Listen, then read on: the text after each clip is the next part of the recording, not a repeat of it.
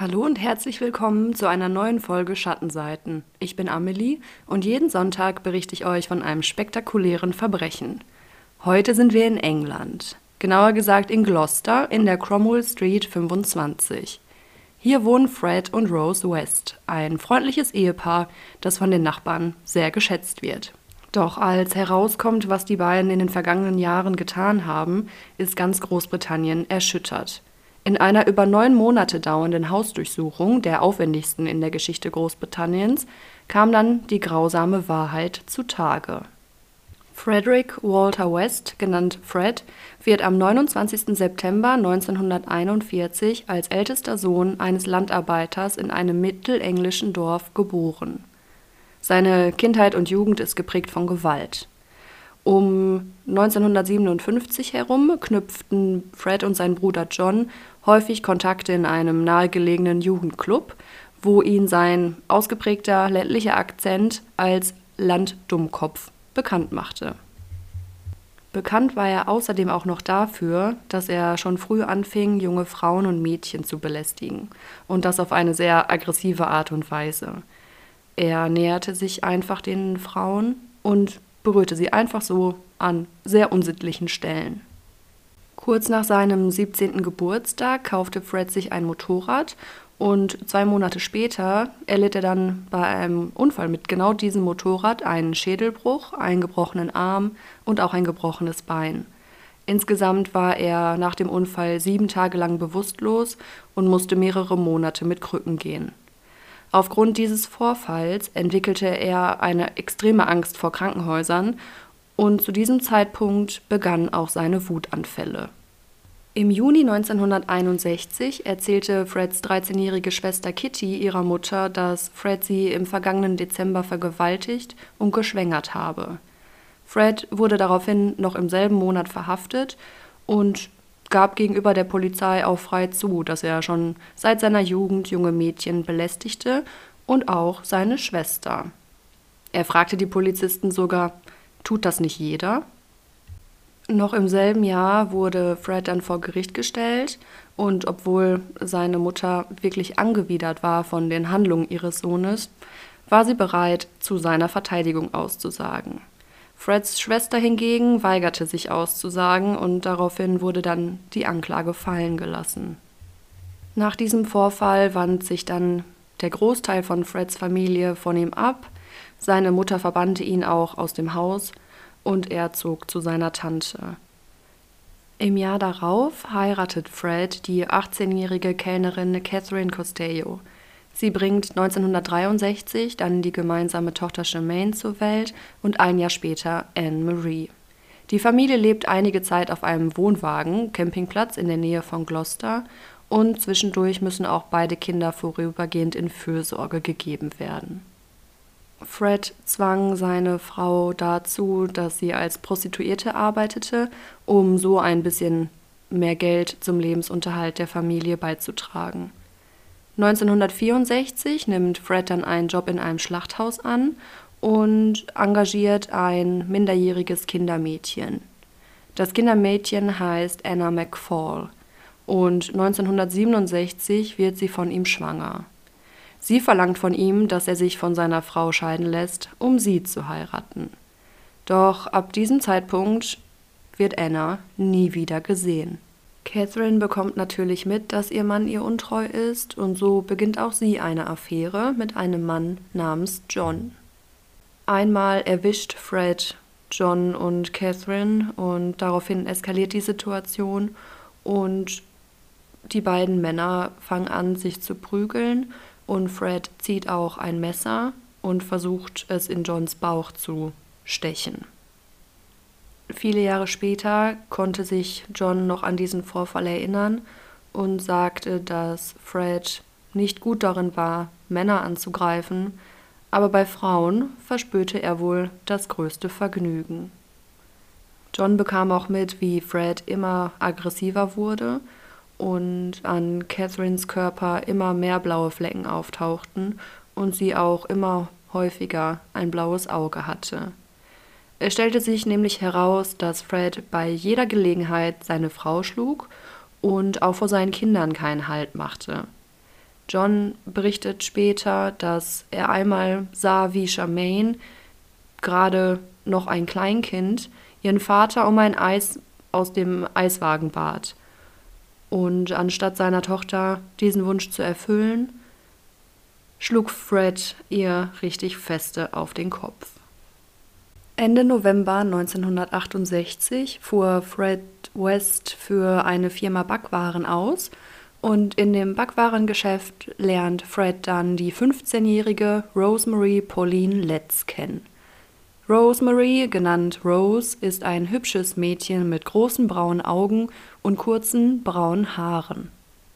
Trotz des Altersunterschiedes der beiden von zwölf Jahren ist Fred sofort hin und weg von der hübschen Rose. Und schnell beginnen die beiden auch tatsächlich eine Beziehung. Und zunächst noch anscheinend im Geheimeren, also Rose kommt nicht zu Fred nach Hause. Doch das sollte sich bald ändern, denn etwa eineinhalb Monate später, nämlich im Januar 1969, verschwindet Freds Ehefrau Catherine spurlos. Angeblich sei sie mit ihrem geliebten John nach Schottland gegangen. Und so ist der Weg dann frei für Rose und Rose kommt ziemlich häufig bei Fred vorbei und nimmt sozusagen die Rolle der Tagesmutter von Charmaine und Anne-Marie ein. Rose stellt fest, dass die beiden Mädchen nicht besonders gut zu Hause wohnen und sie kümmert sich aber wirklich aufopferungsvoll und mit viel Zuneigung um die beiden und unternimmt zum Beispiel auch Ausflüge mit den Mädchen, um Wildblumen zu pflücken. Bereits wenige Wochen nachdem Rose Fred kennenlernte, gab Rose dann ihren Job im Backwarengeschäft auf, um hauptberuflich das Kindermädchen von Charmaine und Anne-Marie zu werden. Rose wusste, dass ihre Eltern davon alles andere als begeistert sein würden, und so vereinbarte sie mit Fred, dass er ihr genügend Geld geben würde jede Woche, damit ihren Eltern nicht auffällt, dass sie nicht mehr in dem Backwarengeschäft arbeitet. Ein paar Monate später stellte Rose Fred dann ihrer Familie vor und wie erwartet war die Familie nicht begeistert. Rose Mutter Daisy war von Freds Angeberei völlig unbeeindruckt und sagte auch ganz offen, dass sie glaube, dass er ein pathologischer Lügner war. Rose Vater Bill missbilligte die Beziehung auch und bedrohte Fred sogar und versprach ihm, dass er sofort den Sozialdienst anrufen würde, wenn er weiter mit seiner Tochter ausgehen würde. Doch wie das immer so ist, wenn Eltern ihren Kindern etwas verbieten, hat Rose sich natürlich dem Wunsch der Eltern widersetzt und ging auch weiterhin mit Fred aus. Der Vater von Rose machte dann sein Versprechen wahr und informierte die Behörden und gab dort an, dass seine minderjährige Tochter mit einem fast 30-jährigen Mann zusammen sei, der sie außerdem noch dazu zwingen würde, sich zu prostituieren. Daraufhin musste Rose dann in ein Heim für schwierige Teenager und durfte nur zu bestimmten Zeiten dieses Heim verlassen. Am Wochenende zum Beispiel durfte sie nach Hause, nutzte diese Möglichkeit aber immer, um sich heimlich mit Fred zu treffen. An ihrem 16. Geburtstag verließ Rose dann das Heim und kehrte zunächst zu ihren Eltern zurück, denn Fred verbüßte zu diesem Zeitpunkt gerade eine 30-tägige Haftstrafe wegen Diebstahls und unbezahlter Geldstrafen. Nach seiner Freilassung zogen die beiden dann auch recht schnell zusammen. Einige Quellen sagen, dass Rose zwischenzeitlich noch einmal für kurze Zeit in ein Heim musste, weil der Vater sie wieder bei den Behörden angezeigt hatte. Doch schlussendlich sind Fred und Rose gemeinsam in einem Haushalt. 1970 brachte Rose dann ihr erstes Kind zur Welt, eine Tochter namens Heather Ann. Zwei Monate später wurde Fred dann wegen Diebstahls von Autoreifen inhaftiert und blieb dann auch bis zum 24. Juni 1971 im Gefängnis. Während er die sechseinhalbmonatige Haftstrafe verbüßte, kümmerte sich Rose, die gerade erst 17 Jahre alt geworden war, um die drei Mädchen, wobei Charmaine und Anne-Marie aufgefordert wurden von ihr, sie als Mama zu bezeichnen. Während dieser Zeit wurde Rose auch immer aggressiver und brüllte ihre drei Töchter nicht nur an, sondern schlug diese auch.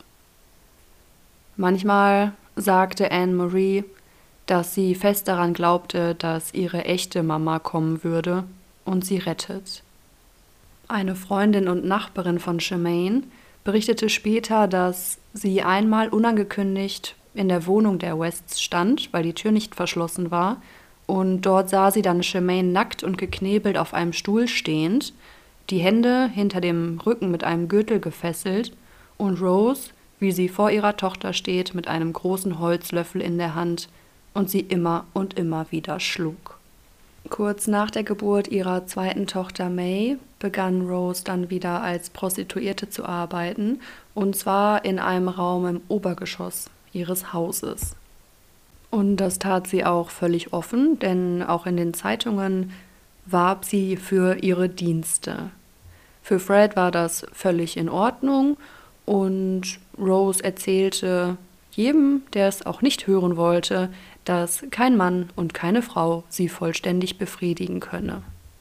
Nach und nach werden ihre Praktiken dann immer brutaler und teilweise würgte sie ihre Sexualpartner oder führte ihnen immer größer werdende Dildos in den Körper ein. Wenn die Frauen dann äußerten, dass sie Schmerzen oder Angst vor Rose hatten, dann regte Rose sich immer sehr darüber auf und schrie die Frauen an, ob sie nicht Frau genug wären, um das zu ertragen. Auch Fred fand seinen Gefallen an den Spielchen, denn Dominanz, Schmerz und Gewalt waren ja genau die Dinge, auf die er besonders stand. Fred und Rose legten dann auch eine große Sammlung von Bondage-Utensilien an, sowie diversen Pornomagazinen und fotografierten auch die Frauen und Männer, die sich dort in Rose Zimmer aufhielten beim Sex. Denn in Roses Raum, so wurde er von der gesamten West-Familie auch genannt, gab es mehrere versteckte Löcher in den Wänden, damit Fred, auch wenn die Kunden in Anführungszeichen das nicht wussten, Rose und den Partner dann beim Sex beobachten und auch fotografieren konnte. Einigen Quellen nach zufolge versuchte Roses Vater, den Kontakt mit seiner Tochter aufrechtzuerhalten und eröffnete dann auch mit Fred sogar ein Café. Doch das wurde relativ schnell vor die Wand gefahren. Als Roses Vater dann herausfindet, dass seine Tochter sich prostituiert, so sagen manche Quellen, wird auch er zu einem Kunden seiner eigenen Tochter. Bis 1983 hatte Rose insgesamt acht Kinder geboren, von denen mindestens drei von Klienten gezeugt wurden. Fred akzeptierte diese Kinder bereitwillig als die eigenen und erzählte den Nachbarn und Freunden, dass manche Kinder eine dunklere Hautfarbe hatten als ihre Geschwister, weil seine Urgroßmutter eine Afrikanerin war. Der Alltag der West-Familie ist geprägt durch viel Trubel, aber auch Härte. Sobald eins der Kinder das Alter von sieben Jahren erreichte, wurden ihm viele Aufgaben zugewiesen, die es im Haushalt zu erledigen hatte. Neben den zahlreichen Aufgaben im Haushalt war es den Kindern auch strengstens untersagt, außerhalb der Familie Kontakte zu anderen Kindern zu knüpfen. Hielten sie sich nicht daran, folgten schwere Strafen. Obwohl zwischen 1972 und 1992 die West-Kinder insgesamt 31 Mal ins Krankenhaus eingeliefert wurden mit schwersten Verletzungen, wurden diese immer als Unfälle deklariert und nie dem Sozialdienst gemeldet. Roses Gewaltausbrüche werden immer irrationaler und immer häufiger. Und zum Beispiel gab es eine Situation, als Stephen, auch ein Sohn von Rose und Fred, gerade dabei war, den Küchenboden zu wischen, kam Rose in die Küche und trat versehentlich in den Eimer mit Wasser, den Stephen zum Wischen benutzt hatte. Daraufhin nimmt Rose dann den Eimer, stülpt ihm Stephen über den Kopf und trat dann wiederholt gegen seinen Kopf und auch gegen seine Brust und rief dabei Das hast du absichtlich gemacht, du kleines Schwein. Ein anderes Mal war Rose gerade dabei, eine Fleischplatte anzurichten, als sie aus irgendeinem Grund wütend auf May wird. Dann nimmt sie das Messer und reibt es immer und immer wieder ganz leicht über die Brust von May, so lange, bis der gesamte Brustkorb mit kleinen Stichen bedeckt war. Währenddessen schrie May die ganze Zeit Nein, Mama, nein, Mama, und Stephen und Heather mussten dabei zusehen. Auch Fred bleibt nicht verschont von Roses Gewalt. Zum Beispiel 1974 hat Rose Fred mit einem Tranchiermesser durch das Haus gejagt. Fred konnte sich in einen Raum retten und schlug die Tür zu. Und Rose stach dann das Messer mit voller Gewalt in die Tür und dabei verlor sie fast drei Finger von ihrer Hand und gab natürlich Fred die Schuld an dieser Situation. Doch auch Fred geht immer weiter. Im Mai 1992 bat er seine 13-jährige Tochter Louise, einige Flaschen in ein Zimmer im ersten Stock des Hauses zu bringen. Rose war zu diesem Zeitpunkt nicht zu Hause und kurz darauf hörten die Geschwister von Louise sie schreien: Nein, nicht! Später kehrte Fred dann nach unten zurück und die Geschwister rennen nach oben, um zu schauen, was mit ihrer Schwester passiert war. Louise krümmte sich vor Schmerz und weinte. Sie schluchzte, dass ihr Vater sie vergewaltigt hatte. Als Rose dann nach Hause kommt, vertraut sich Louise ihr an und Rose einzige Antwort darauf ist, naja, du wolltest es ja auch so. In den folgenden Wochen wurde Louise dann noch mindestens dreimal vergewaltigt von ihrem eigenen Vater und eine dieser Vergewaltigungen zeichnete er wohl auch auf Kamera auf.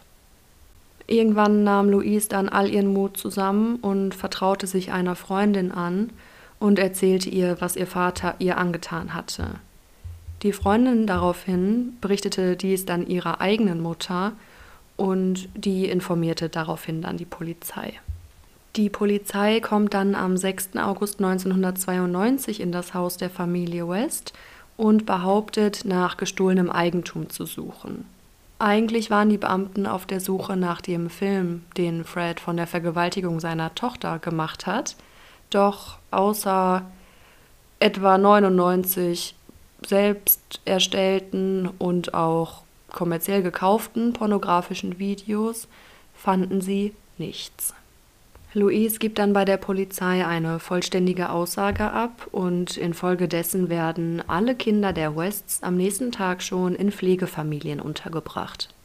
Bei den Vernehmungen der Kinder gaben sie auch zu, dass ihre Mutter den größten Teil der körperlichen Misshandlungen verschuldet hatte und ihr Vater ihnen immer drohte, dass wenn sie jemanden von den Vorgängen bei ihnen zu Hause erzählten, dann würden sie, wie ihre Schwester Heather, unter der Terrasse begraben.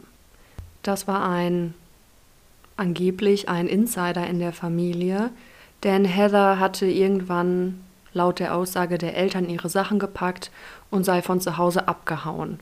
Seit diesem Zeitpunkt haben die Geschwister Heather nie wieder gesehen. Fred und Rose wurden dann von der Polizei nach dem Aufenthaltsort von Heather gefragt und Fred behauptete, dass sie gesund und munter sei und in einem anderen Ort sich mit Prostitution über Wasser hielt. Rose sagt aus, dass sie ihrer Tochter noch 600 Pfund mitgab, als sie das Haus verlassen hat, da sie auch froh war, dass eine Tochter weniger in dem Haus lebte. Die Polizei bemühte sich nun mit Hilfe der Sozialdienste in England, die verschwundene Tochter Heather zu finden, jedoch ohne Erfolg. Fred und Rose werden dann auch angeklagt, doch weil sich ihre Kinder vermutlich aus Angst vor ihren Eltern dann weigerten, vor Gericht auszusagen, wird auch dieser Prozess wieder fallen gelassen. Doch diese Anklage wird für Fred und Rose der Anfang vom Ende werden. Denn den Ermittlern fällt auf, dass nicht nur Heather aus dieser Familie spurlos verschwunden ist, sondern auch Charmaine und Freds erste Ehefrau Catherine. Bei den beiden wurde auch nie eine Vermisstenanzeige aufgegeben. Die Beamten finden es auch mehr als merkwürdig, dass es innerhalb dieser Familie diesen Heather liegt unter der Terrasse Witz gibt und so beantragen sie einen Durchsuchungsbefehl. Kurz darauf beginnt dann die Polizei das gesamte Grundstück der Familie West zu durchsuchen und auch die Terrasse zu untersuchen. Noch bevor die Beamten irgendetwas finden können, gesteht Fred offiziell bei der Polizei, dass er tatsächlich seine Tochter getötet hatte. Er sagt aber auch, dass es Totschlag war und kein Mord. Er sagt aus, dass er wütend auf sie gewesen sei und sie dann aus Versehen erwürgt habe. Anschließend nahm er dann ihren Körper ins Badezimmer mit, wo er ihn dann mit einem großen Messer zerstückelt hatte. Dieses Messer benutzte er ansonsten immer, um tiefgefrorenes Fleisch zu zerschneiden. Heathers sterbliche Überreste wurden dann in einer Art Mülleimer aufbewahrt, bis er dann die Gelegenheit fand, ihr ein Grab zu schaufeln. Er bestand darauf, dass Rose keinerlei Kenntnis von dem Tod Heathers hatte und dass er das alles ganz alleine getan hatte. Fred willigt dann auch ein, der Polizei die genaue Stelle zu zeigen, an der er Heather vergraben hatte. Dort fand die Polizei dann auch recht schnell einen menschlichen Oberschenkelknochen und Fred bestand aus irgendeinem Grund darauf, dass die Polizei ja eigentlich nicht genauer in dieses Grab hineinschauen musste. Und das hatte auch einen Grund. Denn als die Ermittler dann den Teil des Gartens völlig umgegraben hatten, entdeckten sie eine, ein regelrechtes Durcheinander von menschlichen Überresten. Es konnte dann festgestellt werden, dass die Überreste auch die von Heather sind und Fred wird dann wegen Mordes an seiner Tochter angeklagt. Doch die Polizei hatte nicht nur die Überreste von Heather unter der Terrasse gefunden, sondern noch einen dritten Oberschenkelknochen. Man ist sich nun sicher, dass es noch mindestens eine weitere Leiche auf dem Grundstück der Wests geben muss. Fred gibt darauf hinzu, dass er noch zwei weitere Frauenleichen unter der Terrasse begraben hat. Und bei der einen würde es sich um Shirley Robinson handeln. Das war eine ehemalige Mieterin der Familie, die zum Zeitpunkt ihres Todes schwanger war. Das andere Opfer konnte er nicht genauer beschreiben oder wollte nicht. Nach diesem Geständnis gräbt die Polizei nicht nur den gesamten Garten der Familie um, sondern sie durchsuchen auch das gesamte Haus. Während sie dies tun, überreicht Fred seinem Anwalt eine Notiz. Diese lautet Ich, Frederick West, ermächtige meinen Anwalt, den Superintendenten mitzuteilen, dass ich weitere, in Klammern ungefähr, neun Morde gestehen möchte. Ausdrücklich gemeint sind damit Charmaine, Rena und Linda und andere, die identifiziert werden müssen. Damit gesteht Fred also den Mord an Charmaine und an seiner ersten Frau, Christine, die halt von allen immer nur Rena genannt wurde. Innerhalb von drei Tagen fand die Polizei in der Cromwell Street 25 sechs weitere Leichen junger Frauen. Jedes einzelne Opfer war extrem verstümmelt worden und jeder Körper wies darauf hin, dass er vor dem Mord sexuell missbraucht worden war. Teilweise hatten die Leichen noch Stofffetzen um den Kopf gebunden oder waren mit Klebeband gefesselt. Manche Leichen wurden mit Klebeband geknebelt gefunden und diese Frauen hatten dann auch schmale Luftschläuche aus Plastik in ihrer Nase. Die Ermittler gehen davon aus, dass Fred so genau bestimmen konnte, wie viel Sauerstoff die Frauen gerade bekommen. Fred gibt dann auch preis, wo er die Leiche seiner ersten Frau begraben hat. Und als man die Leiche entdeckte, wurde auch ein Metallrohr in dem Grab gefunden. Und die Ermittler können feststellen, dass Catherine Rena mit diesem Rohr missbraucht wurde, bevor sie starb. Danach wurde ihre Leiche zerstückelt, in Plastiktüten gepackt und in der Nähe einer Baumgruppe begraben. Nach und nach kommen immer weitere grausame Details ans Licht. So geht man davon aus, dass das erste Opfer von Fred und Rose die 15-jährige Carol Ann Cooper war. Diese wurde im November 1973 entführt und lebte in einem Waisenheim. Sie hatte den Abend mit ihrem Freund in einem Kino verbracht und wurde dann von der Bushaltestelle aus entführt. Ihr wurde das Gesicht mit Klebeband beklebt und auch ihr die Plastikschläuche in die Nase gesteckt, bevor sie dann missbraucht und an einem Holzbalken in der Kellerdecke aufgehängt wurde. Kurz darauf musste Linda Goff genau das gleiche Schicksal erleiden. Und die Liste wird noch länger. Die 18-jährige Juanita Mord wurde auf die gleiche Art und Weise ermordet. Wie viele Menschen tatsächlich Rose und Fred auf dem Gewissen haben, steht bis heute nicht zu 100 Prozent fest.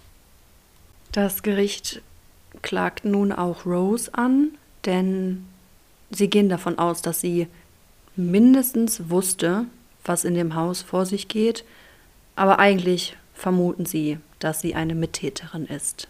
Rose bestreitet das vehement, aber es gibt einige Hinweise. Denn zum Beispiel Shirley, von der ich euch ja gerade schon berichtet habe, war ja schwanger, als sie starb. Und es stellte sich hinterher heraus, dass Fred der Vater des Kindes war. Und es war auch bekannt, dass Rose einen tiefen Groll gegen Shirley hegte und nicht wollte, dass sie ein Kind von ihrem Fred bekam. Shirleys Körper wies keinerlei Anzeichen für sexuellen Missbrauch auf, dafür war ihr das ungeborene Baby aus dem Leib herausgeschnitten worden. Die Ermittler gehen davon aus, dass der letzte Mord, den Fred und Rose begingen, am 5. August 1979 geschah. Das Opfer war hier eine 16-Jährige namens Alison Chambers, die von einem örtlichen Kinderheim aus weggelaufen war, um bei den Wests als Kindermädchen zu arbeiten. Auch ihre Leiche entdeckt man im Garten der Familie West. Ob Rose und Fred noch mehr Morde begingen, wird zwar stark vermutet, konnte jedoch nie bewiesen werden. Während des Prozesses soll dann herausgefunden werden, ob sie gemeinsam gemordet haben oder ob das alles eher von Fred ausging. In seinem Eröffnungsplädoyer porträtierte der Staatsanwalt Fred und Rose als sexbesessene, sadistische Mörder. Er wies auch darauf hin, dass bei dem Mord an Freds Tochter Charmaine er, also Fred, zu diesem Zeitpunkt im Gefängnis saß und so ja nur Rose die Möglichkeit gehabt hatte, Charmaine zu ermorden. Rose sagte dann auch gegen den Rat ihres Anwaltes selber vor Gericht aus Mal war sie weinerlich, mal optimistisch, manchmal weinte sie bitterlich, als sie sich als Opfer von Kindesmisshandlung und Vergewaltigung beschrieb, aber im nächsten Moment konnte sie auch wieder Witze reißen über zum Beispiel die Brille eines der Opfer, die sie als Operbrille bezeichnete. Sie behauptet, sie hätte niemals eines der Opfer in ihrem Haus gesehen, sie hätte damit nichts zu tun. Es treten mehrere Frauen in den Zeugenstand, insgesamt sieben, die aussagen, dass sie vor einigen Jahren von Fred und Rose angegriffen wurden. Und darum gehen die Ermittler auch davon aus, dass die Dunkelziffer der ermordeten Frauen und Mädchen bei Fred und Rose vermutlich um einiges höher liegt, als sie zugeben. Rose wird dann für zehn Morde schuldig gesprochen und bekommt eine lebenslange Haftstrafe ohne die Möglichkeit auf Bewährung. Fred wird wegen zwölffachen Mordes verurteilt und erhält auch eine lebenslange Freiheitsstrafe. Doch diese wird er nicht absitzen, denn nur wenige Monate später, am 1. Januar 1995, erhängte Fred West sich in seiner Gefängniszelle. Vorher gab er noch sehr kryptische Hinweise ab, dass er noch mehr Frauen umgebracht hat. Er behauptet zum Beispiel, dass er eine 15-Jährige auf einem Ackerland begraben hatte oder auch, dass er ein weiteres Opfer bei der Arbeit an einem Bau Bauprojekt in Birmingham kennengelernt und daraufhin getötet hatte und auch, dass es noch weitere Leichen in Schottland geben würde. Manche Quellen behaupten, dass er auch Sex mit den Leichen gehabt hatte, bevor er sie zerstückelt und dann begraben hat.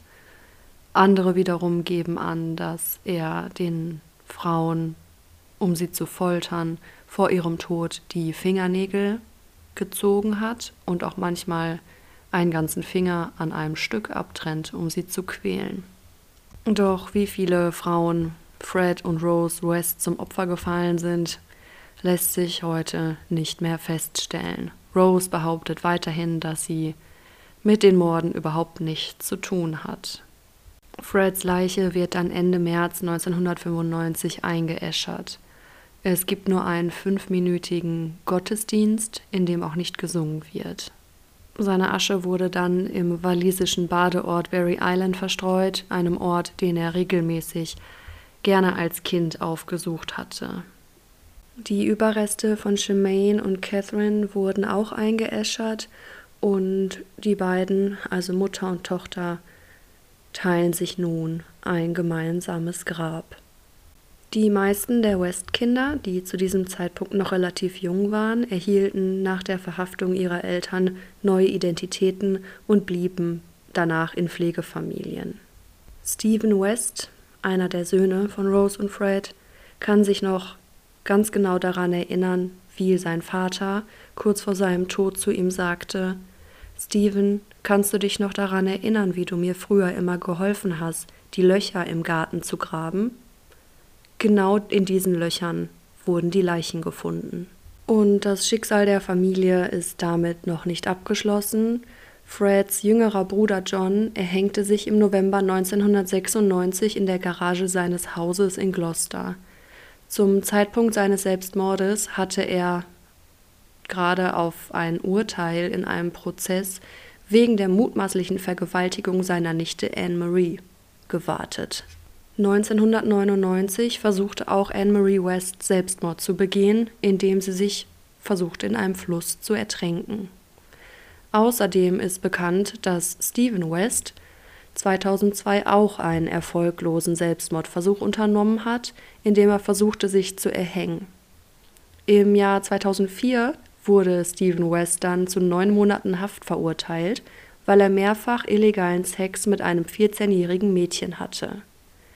Der jüngste Sohn von Fred und Rose, Barry, beging im Oktober 2020 Selbstmord, vermutlich aufgrund einer Überdosis Drogen. Was für ein schrecklicher Fall heute. Nicht nur, dass Rose und Fred West so vielen jungen Frauen und Mädchen das Leben nahmen, sondern auch, dass natürlich ihre eigenen Kinder bis heute sehr unter dem Erlebten leiden. Wenn mehrere Kinder versuchen, sich sogar ihr Leben zu nehmen, dann kann man nur vermuten, was sie in ihrer Kindheit durchleben mussten.